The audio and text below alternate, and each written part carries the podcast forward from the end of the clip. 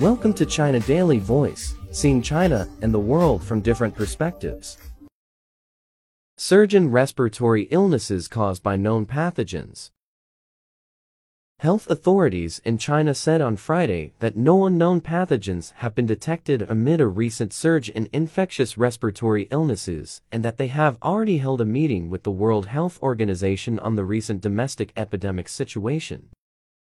Hu Qiangqiang, a spokesman for the National Health Commission, said that all respiratory cases catalogued in China's monitoring system and reported by hospitals are caused by known pathogens. China has registered an increase in seasonal respiratory diseases since mid-October, fueled by the simultaneous circulation of influenza viruses, Mycoplasma pneumonia bacteria, the respiratory syncytial virus and adenoviruses, among other pathogens. Children are among the worst affected this winter, with pediatric hospitals saying they are handling a record number of patients and waiting time in the outpatient department is often more than three hours. Hu said the Health Commission held a video conference on Thursday about infectious respiratory cases with WHO officials, which was also attended by experts from the Chinese Center for Disease Control and Prevention and the National Center for Children's Health. During the conference, Chinese experts briefed all the attendees on the recent outbreak of respiratory illnesses in China and the country's efforts in monitoring pathogens, diagnosing diseases, and prescribing treatment as well as offering health advisories, according to a statement released by the Commission. China and the WHO also communicated on epidemiology, pathology, and clinical symptoms of infectious respiratory illnesses, and said they plan to keep exchanging information. To deal with the surging number of patients, Hu said the Commission has instructed localities to implement stratified care. It has also boosted the ability of grassroots facilities to diagnose and treat normal cases while keeping tabs on signs of severity.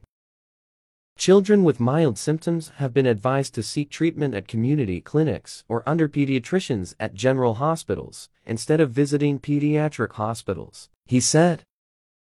Also on Friday, the Joint Prevention and Control Mechanism of the State Council released a circular aimed at beefing up containment measures for COVID-19 cases and pathogens in the coming months. According to the circular, China will likely see simultaneous circulation of multiple respiratory illnesses, including COVID-19, influenza, and Mycoplasma pneumonia infections, this winter and in spring. The risk of a rebound in COVID-19 cases this winter remains, although the current epidemic situation is stable, it said. Meanwhile, cases of influenza and Mycoplasma pneumonia infections have been on the rise since October. Flu cases are expected to register a peak in the coming months, while Mycoplasma pneumonia infections will continue to spread fast in some regions.